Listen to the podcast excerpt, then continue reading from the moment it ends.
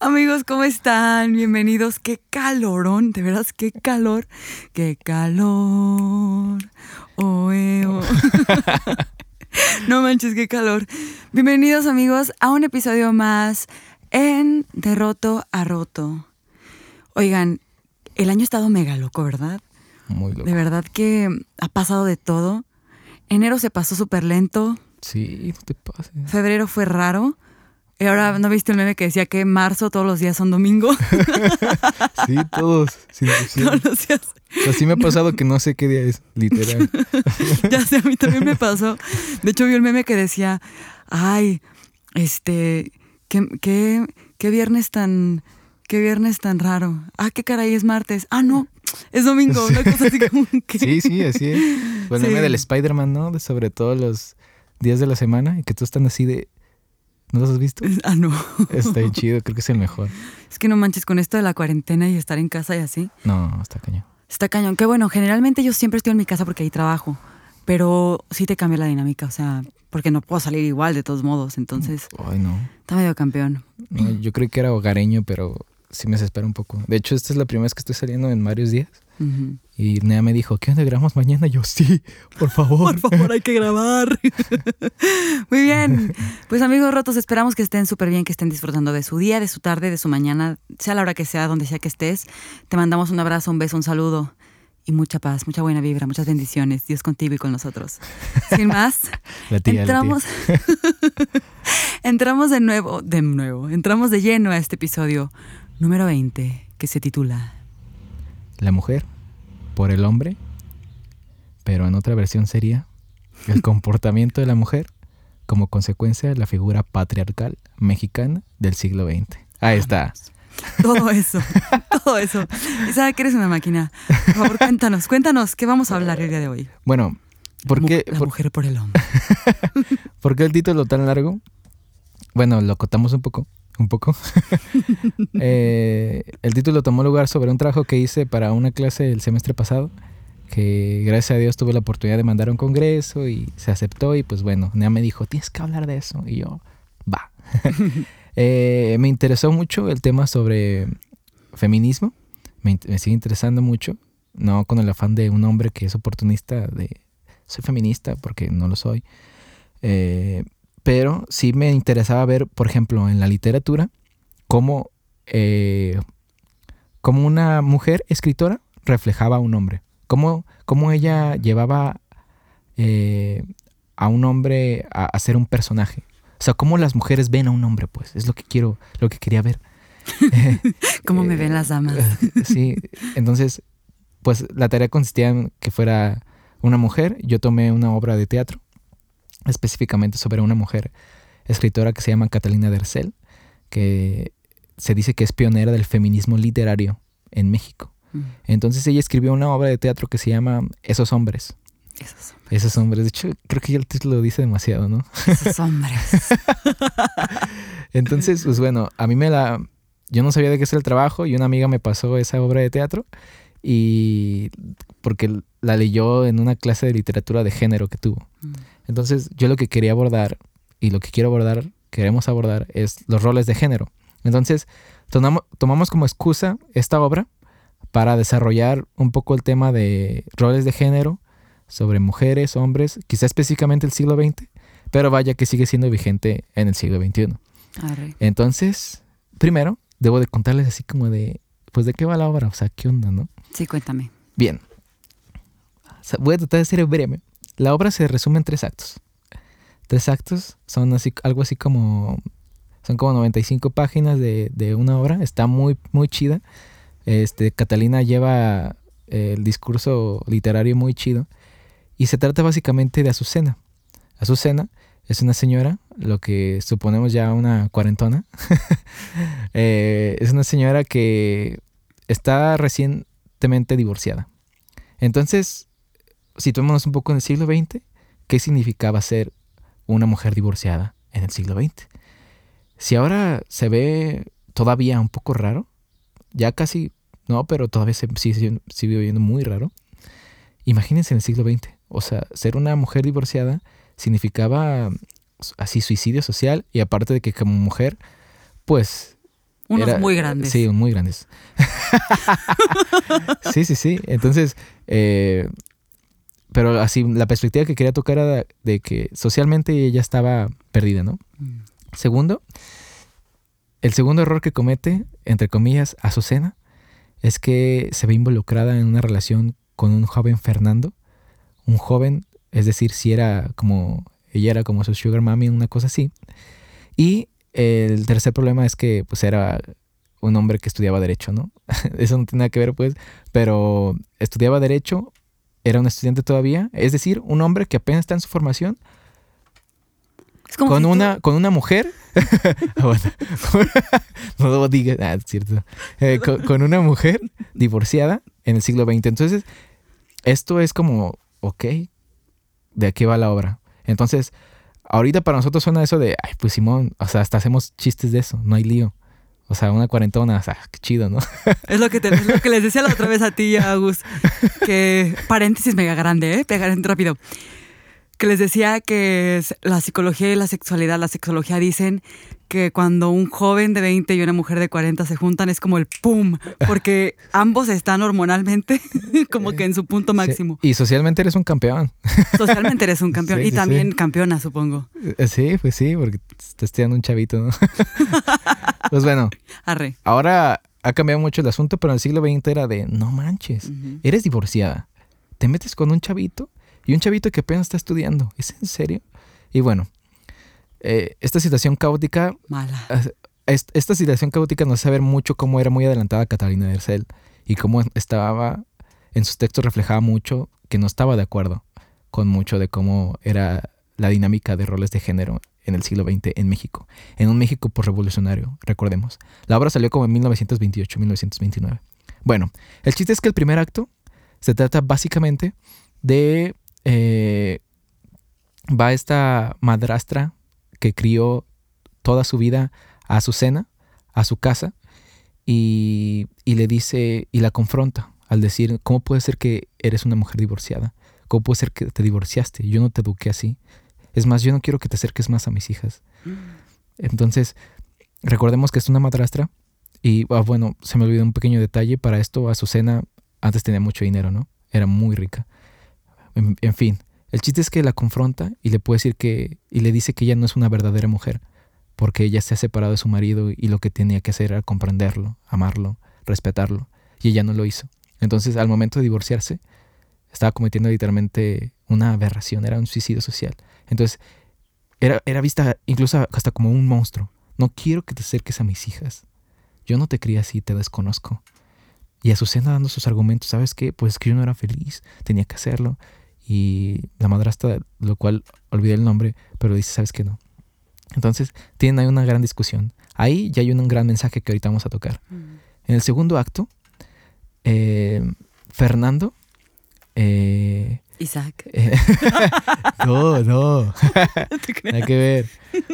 El chiste es que los amigos de Fernando están en una fiesta, ¿no?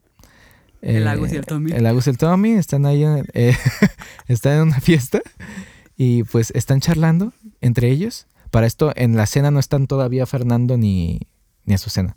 Solamente están ellos charlando y pues re- parece que se arma el chisme, ¿no? Y ya mientras ahí en el chisme resulta que Fernando tiene otra mujer.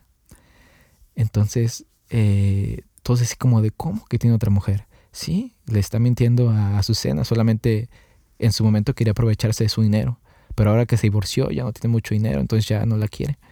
Entonces están diciendo todo ese chisme, hasta el momento no sabemos si es cierto o no, pero también dicen que Fernando ya no es un estudiante de, de derecho, sino que de hecho ya se graduó y ya tiene un despachito por ahí. Entonces como de, ah, qué buen chisme. Entonces pues ya está. Eh, se Qué buena obra. Qué buena hora, ¿no? Entonces estás ahí bien picado leyendo y de la nada llega Fernando y, y Azucena, ¿no? Así como pareja. Empiezan a cotorrear y está una cuarentona cotorreando con los chavitos. Acá pues tratando de Encajar, encajar. encajar, de comunicarse y pues parece que no va tan mal hasta que hay un men, un amigo borracho de Fernando y se ven involucrados. El chicha. ¿El chicha? Ah, es cierto. El chicha es drogo. No, no es cierto. Chicha, te amamos. no, no, no. Espero que no entiendan la referencia. Nada, es cierto. Y bueno, El chiste es que hay un man que está borracho y se ve como en una discusión con Fernando. Entonces, pues borracho, te pones mucho más honesto, eh, o al menos era el caso del amigo, y saca el nombre de esta mujer misteriosa. Eh, de la otra mujer de Fernando. De la otra mujer de Fernando. Entonces, eh, la cual se llama Esmeralda. Entonces saca el mujer, el mujer, saca el nombre, saca mujer, saca el nombre de Esmeralda. Entonces cuando saca el nombre, este Fernando se queda helado. Es como, o sea, es alguien muy cercano a mí. ¿Por qué lo está haciendo en este momento? No menciones el nombre. Entonces, esta Azucena ve la reacción de Fernando y dice, oye, ¿quién es esta Esmeralda? ¿Quién es, esta mujer? Entonces, palabras más, palabras menos, porque en la obra es más fuerte. Eh, y pues está enojada, le hace, pues tienen una discusión muy fuerte y Azucena se va desconsolada, ¿no? Me está, me está engañando este vato. Y pues recordemos que estaba también medio dolida por el divorcio, no lo aprobaban, la sociedad la, la castigaba por eso y después se da cuenta que Fernando le está engañando. En un tercer acto, que es el último, Fernando está en su despacho está en su despacho y pues llega, saluda a su secretaria y ese día la estaba acompañando Esmeralda. Entonces, pues están ahí dialogando con Esmeralda y Esmeralda tiene que ir al baño. Mientras está, ella está en el baño, llega una mujer misteriosa que, sí, así como están asumiendo, es, Azucena. Azucena llega a confrontarlo y pues me imagino así como Azucena, así como con una chamara toda enorme, así escondiendo un poco su identidad. Saca un arma y apunta a Fernando. Entonces, eh, cuando apunta, pues Fernando se queda al lado y dice, ¿sabes qué? No estás pensando bien. Tienes que irte porque Esmeralda te va a ver. No puedo permitir, permitir que te vea porque pues vas a arruinar mi carrera como, como abogado, mi despacho, mi vida amorosa y mi, y mi vida como tal, ¿no? Porque lo está apuntando. Ah, qué la fregada. Entonces el chiste es que es como de, What, ¿qué está pasando? De pronto, ¿quién, ¿quién llega? Esmeralda. Llega Esmeralda y pues tú podrías pensar, en esta situación Fernando ya le bailó. O sea, ya está ahí su cena, va a salir todo a la luz de que es un, desgraciado. El chiste es que Esmeralda llega y Fernando, dentro de su, de su frustración, se le ocurre la idea de decir, es que esta mujer no la conoce, eh, es una clienta. Es una clienta que está desesperada porque tiene una situación muy delicada y pues está como muy frenética, como que siente que sus problemas no se pueden resolver. Entonces Esmeralda dice, no, ¿cómo cree? Todo se va a solucionar. Entonces va con Azucena y le dice, yo la voy a ayudar, tranquilícese, eh, no cometa locuras y así. El chiste es que obviamente Fernando está mintiendo. Fernando está diciendo que es una clienta que apenas conoce y que está loca. Y Esmeralda, de buen corazón, dice, yo te voy a ayudar. Y entonces a Azucena le cuentas el problema, se lo cuenta como tal. Este es mi problema. Pero, a diferencia de todo eso, es que nunca menciona el nombre de Fernando. Nunca dice, eh, es, ese, es ese vato del que estoy hablando. Simplemente dice, tengo problemas con un hombre que me traicionó y que me está quitando mi dinero, me mintió y que saque tanto. O sea, al final Azucena defiende a Fernando. No, Azucena simplemente cuenta su problema. Lo encubre. pero no dice el nombre. Entonces está gracioso ahí porque Esmeralda dice, no te preocupes, mira, yo he sido muy afortunada, gracias a Dios. Yo tengo un muy buen marido y que me respeta, que, me ama. Entonces es, ahí es como de, si supiera que están hablando del mismo hombre, ¿no? Entonces el chiste es que Fernando se queda como helado, así de, ¿por qué Azucena no me está, no me está echando de cabeza? Y pues bueno, Esmeralda es muy comprensiva y Azucena se ve como un poco más tranquila y dice, bueno, está bien. Y se sale. Parece que el problema está resuelto y ya como que es, eh, cruzan un poco de palabras este Fernando y Esmeralda, así como de, oye, pues eh, no te preocupes, le vamos a ayudar, vamos a ir adelante. Y de la nada, afuera del despacho, se escucha un disparo. Se mató. Esta Azucena tomó su vida. Se suicidó, eh, se disparó y bueno, ahí concluye la obra. Entonces, eh, porque obviamente es un... Mi corazón está apachurrado mi imagen. Entonces puedan pensar así como qué mala onda, o podrán pensar también que, hay pues qué drama, ¿no? Pero lo que queremos hablar ahora son, son tres aspectos que creo que son tres personas así que son muy clave en esta historia y que pueden, también pueden figurar mucho o vislumbrar mucho de algo que vimos en la sociedad. Uno, el patriarcado, que después es un machismo de parte de Fernando. Después, eh, ese mismo sistema patriarcal y de machismo de la, de la madrastra. Y también, eh, ustedes no lo pueden ver porque lo conté ahora, pues, pero mientras lees un poco de, de la obra, también te puedes dar cuenta de cómo Azucena está dentro de este sistema patriarcal al querer hacer a Fernando un hombre de verdad. ¿Qué es un hombre de verdad? Un hombre que se gradúa, que trabaja y que mantiene a su esposa. Entonces, Azucena está luchando por eso. Entonces, se ve este sistema patriarcal, machista, en tres, en tres vertientes. Entonces, ok, viendo eso, hablemos. Estoy atrapada con esta obra. Es que se mató. Sí, se mató. Eh, entonces, que creo que no es poco, ¿eh? eh hablando de. No es para poco, que es un poco de lo que hablo en este libro, en este artículo, perdón. Entonces, bueno, como yo desarrollé el trabajo, es como. Mm, fue algo muy teórico, la verdad, pero me, me basé en, en uno de los sociólogos más importantes del siglo XX, que es este Michel Foucault. Michel Foucault tiene un libro que se llama La dominación masculina. Entonces toca mucho tema de masculinidades y así. Y hay un concepto que toca en ese libro que se llama habitus. Mm. Habitus o, y, y, después toca un tema que se llama desnaturalizar historizando. Desnaturalizar historizando es básicamente deconstruirte, desnaturalizarte de lo que eres a través de hacer un recorrido por la historia, ¿no? Tenemos que ver hacia atrás cómo se comportaban y por qué eran así y por qué ahora yo soy así. Entonces, desnaturalizar historizando es ese reto de, de construirte a través de mirar atrás. Dicho sea de paso, y perdón que te interrumpa Isaac, creo que esa es una práctica que deberíamos de tener en la iglesia como cristianos porque de verdad que siendo la Biblia nuestro único referente, o si para la mayoría nuestro único referente de vida es la Biblia, no podemos llegar a entender justo todo lo que estás diciendo eh, en tema social. ¿Por qué somos lo que somos? ¿Por qué pensamos lo que pensamos?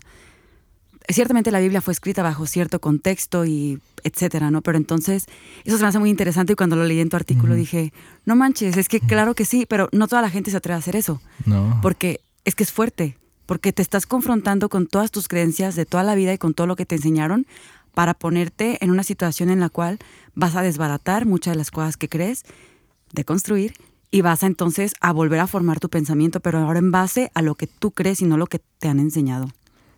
De acuerdo. De hecho, y quiero citar un poco a, Michel Foucault, dice, eh, la dominación masculina que legitima una relación de dominación inscribiéndola en una naturaleza biológica que es en sí misma una construcción social naturalizada.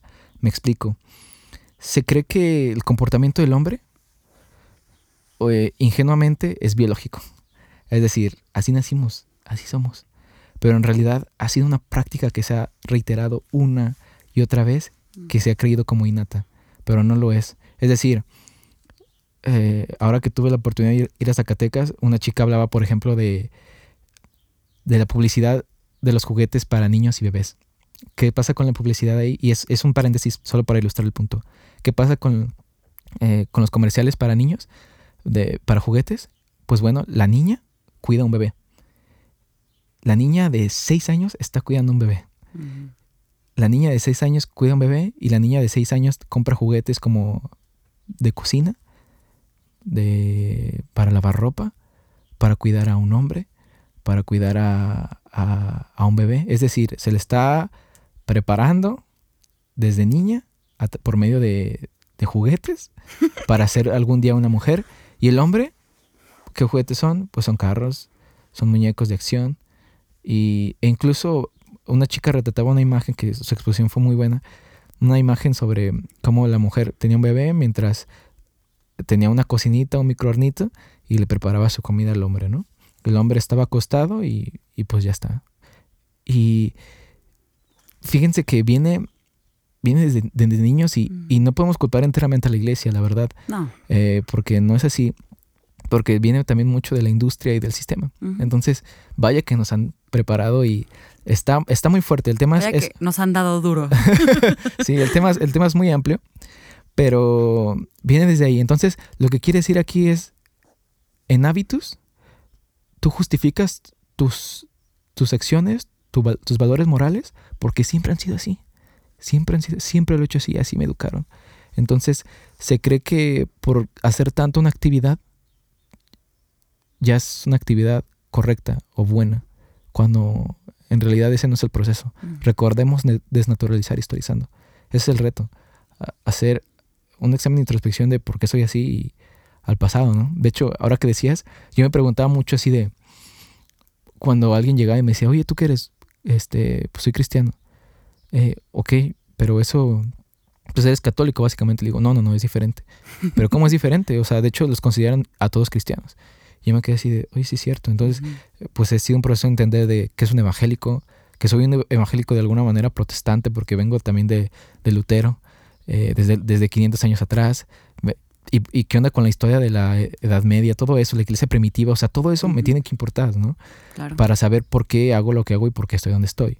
Entonces, eh, me basé en Foucault, porque creo que práctica de la sociedad del siglo XX era creer que era correcto porque así siempre ha sido. Y gran muestra de eso es la madrastra. La madrastra, mujer, confronta a su a, la mujer, a la, hijastra, a la, hija que crió. A su cena. A, su cena. Eh, y la confronta por no ser una mujer como tal y por no deberse a un hombre, ¿no? Entonces, eh, la sociedad patriarcal o el machismo no se da hombre, no solamente se da de un hombre hacia una mujer, se puede dar también de una mujer, hacia, una mujer, hacia una mujer. Y esto generalmente, no todas las veces, pero generalmente se da como de personas como ya de más avanzada edad. Eh, no, puedo decir una edad como tal, pues, pero hablaba con un amigo hace poco y me decía, por ejemplo, cuando hablamos de tatuajes, hablamos de tatuajes y están mal para muchas personas, por ejemplo, para mis papás, para pastores, para todos, pero no tienen un argumento que diga por qué está mal. Más que eso no le agrada a Dios. Pero si vamos así siendo fríos, yendo a la Biblia no hay, ¿no? Entonces, ¿qué pasa? Que, si, que siempre es que en cuan, cuando ellos eran jóvenes, cuando en la sociedad que vivieron, eso estuvo mal y ya es blanco, es negro. Entonces, estaba mal y no hay justificación. Entonces, cuando alguien llega a cuestionarlos como lo podemos ser nosotros, otras generaciones, se, dan, se dan topes con la pared así de decir, pues que antes estaba mal y nadie decía nada. Ahora ya estamos empezando a decir cosas, ¿no? Eh, en por eso digo que Catalina Arcel es una adelantada a su tiempo, porque está planteando una situación súper incómoda para la sociedad que se vivía en ese momento. Entonces, bueno, se da desde esa vertiente y eh, se da desde la misma Azucena al, eh, al decir, tengo que crear a, un hombre ideal. Entonces, ¿qué es lo que pasa? A veces, y eso te dijo que te explayes más tú, con mujeres me parece que también hay un ideal de un hombre muy, muy eh, formado, que no es realmente formado por la mujer en sí, sino por una sociedad que dice esto es un hombre. Entonces eso vaya que afecta mucho a, las masculinidades. Está cañón. Es que mira, es, que está bien fuerte, pero me gusta el tema. Es real. O sea, y lo ves ahora, este, ves como esa gran fractura, yo lo veo en amigas, mujeres, gente cercana, donde por alguna razón existen muchas morras que quieren arreglar, reparar a los vatos, ¿sabes? Como, no manches, es que le tengo que enseñar a que sea disciplinado, lo tengo que enseñar a que trabaje. Él tiene que saber que él es proveedor, no nada más económica, pero emocionalmente y no sé qué. Entonces, es como un querer reparar algo para que entonces satisfaga algo que a mí como mujer también me han enseñado que me hace falta. ¿Y qué pasa? al menos hablándolo desde nuestro contexto cristiano, en la iglesia, la neta, porque la Biblia habla de una cabeza y de un hombre que es líder y así, se nos enseña también que hay estos roles. Se nos enseña también que el hombre es la cabeza espiritual y tiene que tener cierta preparación y tiene que tener cierto, cierto nivel, digámoslo así. Para que seas considerado un verdadero hombre tienes que cumplir con ciertas características. Me parece algo muy fuerte. Y te lo comentaba antes de que comenzáramos a grabar que yo me hice la pregunta de qué estoy pidiendo. O sea, neta ridícula. ¿Por qué estás pidiendo algo en buen plan? Porque yo sí soy creyente que hombres y mujeres somos iguales, tenemos las mismas capacidades. Eh, pero hablando como el tema de roles y todo, en la iglesia como que se nos impone esto, ¿no? Como que te vas a casar con un hombre, ah, ok, pues tienes que buscar que el hombre tenga todas estas características. Aguanta, y si el vato no nació así, o tú mujer no naciste así con esas características, ¿por qué te tienes que apegar a un modelo? Y es justo ese sistema patriarcal en el que además, em, si eres mujer y no te casaste, es como, ¿y nunca se casó? Sí. Nunca se casó. Y es como, ¿y qué si no se casó? ¿Qué le hizo falta? Pablo nunca se casó. ¿Le hizo falta algo? ¿Nos lo cuestionamos acaso si a Pablo le faltó algo por no casarse? No. Muchos hombres no se casan y es como, ah, está bien. Ha de tener sus mujeres. Ajá, pero tu mujer no te casaste, estás incompleta. Es algo fuerte, es algo tremendo y afecta a la masculinidad porque entonces, creo yo, ya tú como hombre creces pensando que entonces te falta algo y tienes que aspirar a algo para estar completo para alguien más, porque alguien va a depender de ti. Cuando en realidad deberíamos estar pensando en ser independientes, cada quien, ¿no? Complementarnos, pero soy independiente, o sea, lo que tú hagas o no hagas no tiene por qué afectarme a mi desarrollo personal. Es, es como, podemos tocar un poco el tema que hablamos el podcast pasado de hallar mi confirmación, hallar mi valor en Dios. Ahí, lo hay, ahí lo encuentro. Y sí, somos complementarios. Y, quiero aclarar, cuando hablamos de igualdad, o sea, de alguna manera queremos decir equidad, pues es, es no... Obviamente sabemos que no somos idénticamente iguales hombres y mujeres, lo sabemos, pero hablamos de una equidad. Y le decían a, algo que me encantaría transmitir es que en los roles de género eh, hay equidad, somos iguales, para Dios todos somos iguales, pero vaya que si tenemos roles diferentes. Mm. Pero un rol no puede ser eh, consecuente eh, por otro, me explico. No por, no soy mujer por, por el hombre, no soy hombre por la mujer, pues en sí. es un problema, pues, es decir, si lo aterrizamos a esta obra de teatro que es la que estamos hablando, Azucena necesitaba de un hombre para poder ser una mujer digna, pues. Y cuando buscó un hombre más joven y que era estudiante todavía, pues se casaba, tuve mucho más problema, ¿no? Entonces, hablabas de ejemplos como Pablo, y la verdad es que es difícil que en la Biblia haya un ejemplo de una familia como las que hablamos mucho hoy en día. De hecho, creo que la Biblia es el, el perfecto ejemplo de familias separadas, fragmentadas, con problemas. Y creo que Dios lo permitió con una intención. Me, me, causa mucho choque cuando en las iglesias se habla un mensaje muy monótono de familia, de mujer, hombre e hijos, así de la escalerita de hombre amar a la mujer, mujer respetar al hombre, eh, papás no exasperar a los, a los hijos y de hijos obedecer, lo cual, o sea, creo que es un ideal muy chido, pero yo casi no escucho mensajes como para, para mujeres divorciadas, mujeres mamás solteras, papás solteros, o aquellos mensajes para, eh, por ejemplo, en mi iglesia hay muchos, eh, van niños eh, que están, son de una casa hogar. Entonces, cuando se hablan de estos temas, pues generalmente sus papás o están en prisión o están tan perdidos en una adicción que no pueden cuidarlos, ¿no? Entonces, no, hay no hay mensajes para ellos, ¿no? Entonces, eh, ¿cuál es nuestro ideal y, aterrizarnos, pues, a, qué tipo de familias, a qué tipo de contextos queremos hablar? ¿Qué contextos hay? Ay, Dios. ¿Qué contextos hay y a quién le hablamos, no? Entonces, el tema de roles es... Es, es interesante y te voy a interrumpir tantito para decir algo. La esta semana que tuve la oportunidad de hablar con, con Naked Pastor y todo esto, me... Ay, qué tipo, ¿eh? Pero la verdad es que sí está avanzadísimo, como decíamos. Me gustó mucho que él siendo hombre y él habiendo dedicado eh, una gran parte de su vida a ser pastor, digamos, a ser pastor bajo el título de un ministerio, porque de que el hombre tiene corazón de pastor lo tiene. Él me estaba diciendo que no podemos basar, em, perdón, él me estaba diciendo que la Biblia había sido escrita por hombres que estaban viviendo bajo un contexto completamente patriarcal. Entonces me dice, es completamente ilógico hacer referencia a la postura que se debe de tener con y hacia la mujer en, en la actualidad basados en la Biblia.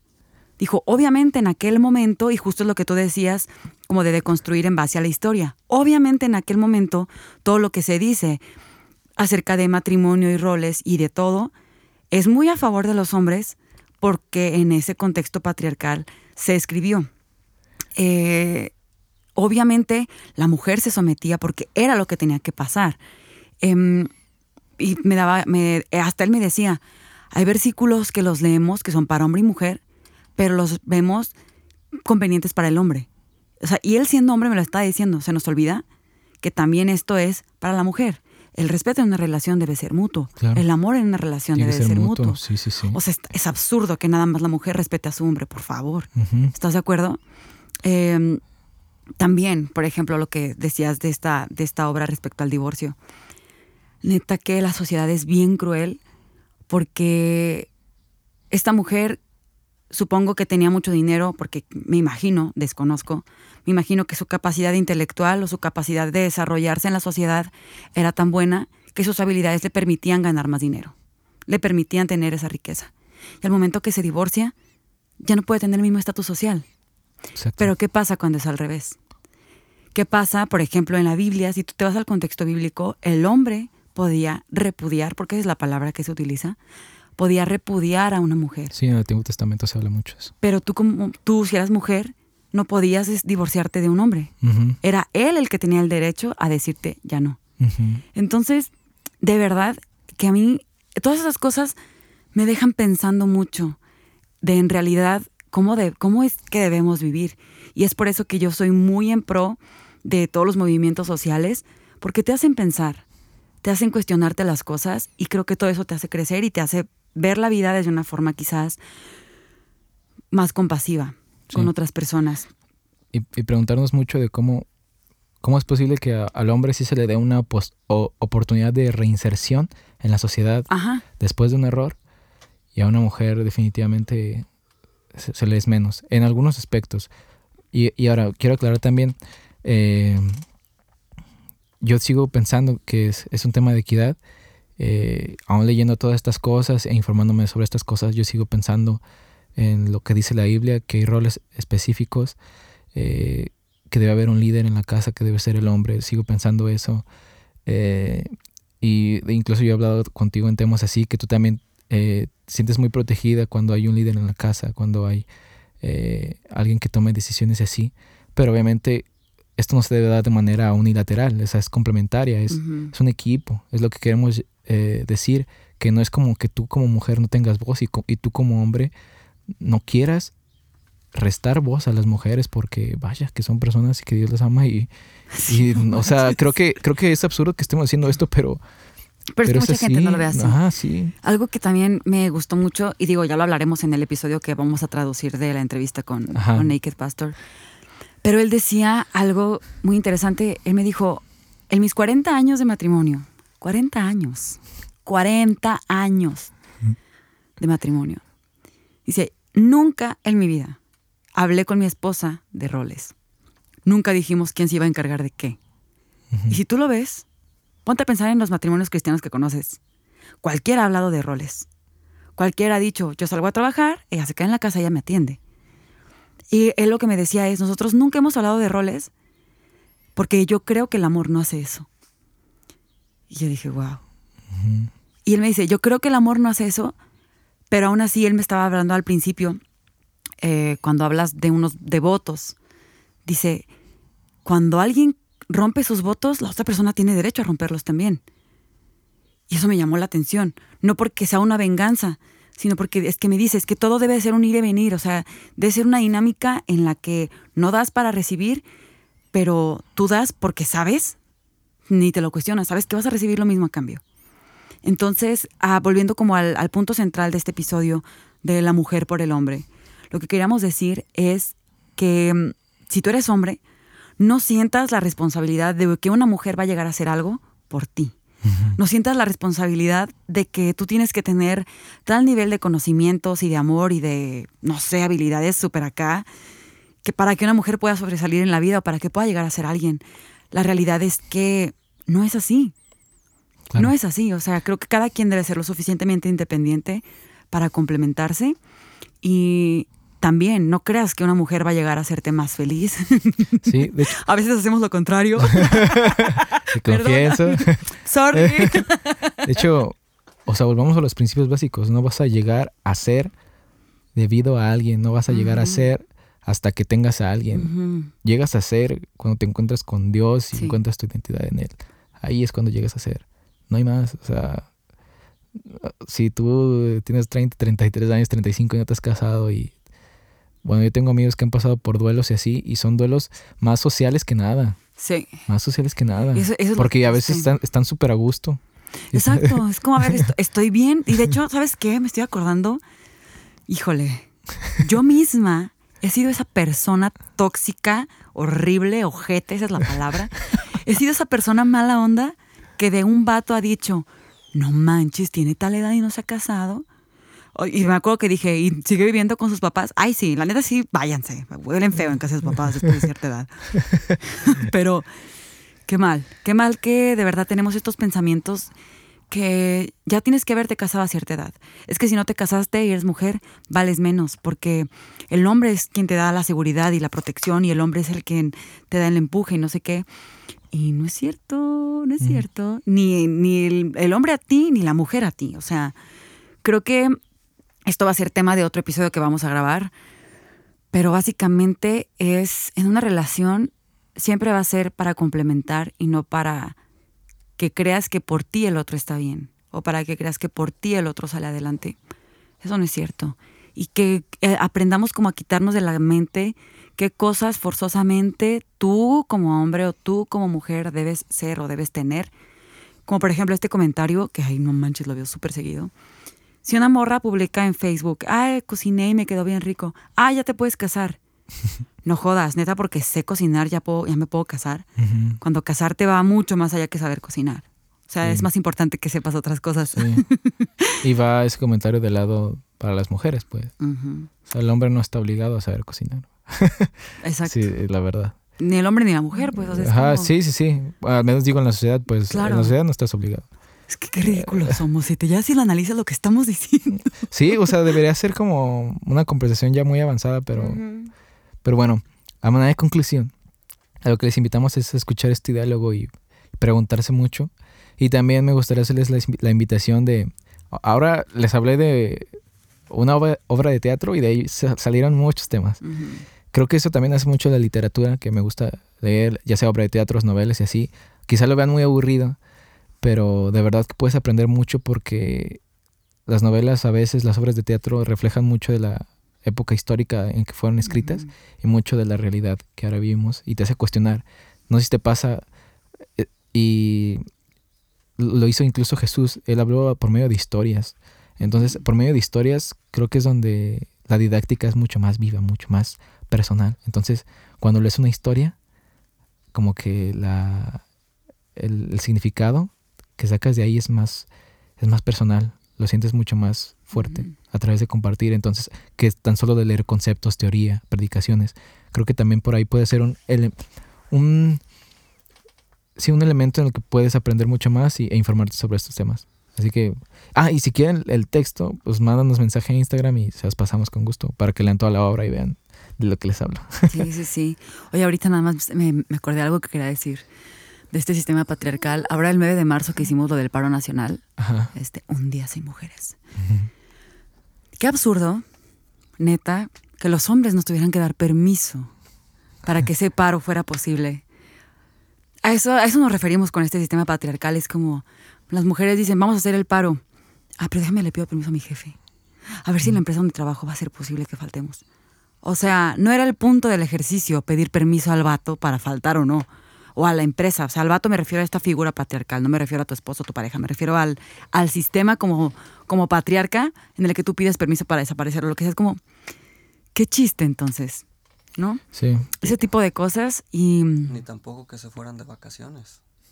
Ajá, exacto. Tampoco el punto era como que aprovechar la fecha para irnos de puente y no sé qué. Es como, Sí. ay, no se pasen de lanza. Es como, o sea, el ejercicio valía la pena. Creo que fue un buen, un buen inicio y creo que en algunos lugares se hizo de una forma muy correcta y creo que hubo escuelas y personas que la verdad, mis respetos. Pero, híjole, todavía como sociedad nos falta, nos falta llegar a entender porque sigue habiendo como ese miedo a, me voy a quedar sin trabajo, se va a enojar mi esposo, se va no sé qué mi papá, se va no sé qué mi tío, qué me va a decir mi abuelita, me van a criticar mis tías, no sé qué en mi casa porque estoy- me estoy revelando porque estoy haciendo lo que se supone que no tengo que hacer. Es fuerte. Es fuerte. Entonces, amigos, ustedes saben que al final, con todo lo que compartimos en este espacio, la invitación es a la reflexión y la invitación es a que se cuestionen y se cuestionen y se cuestionen, porque en serio, no hay nada malo en cuestionarse. En algún punto, se los confieso, el año pasado yo llegué a pensar que estaba mal cuestionarme tanto las cosas, porque pensaba que entonces mi fe y mis creencias y lo que yo pensaba acerca de Dios y la Biblia y todo, yo pensaba que le estaba faltando al respeto a eso, hasta que entendí que en realidad estaba creciendo. Y he entendido que cuestionarte es muy bueno. Eh, diría Naked Pastor, las preguntas son más grandes que las respuestas.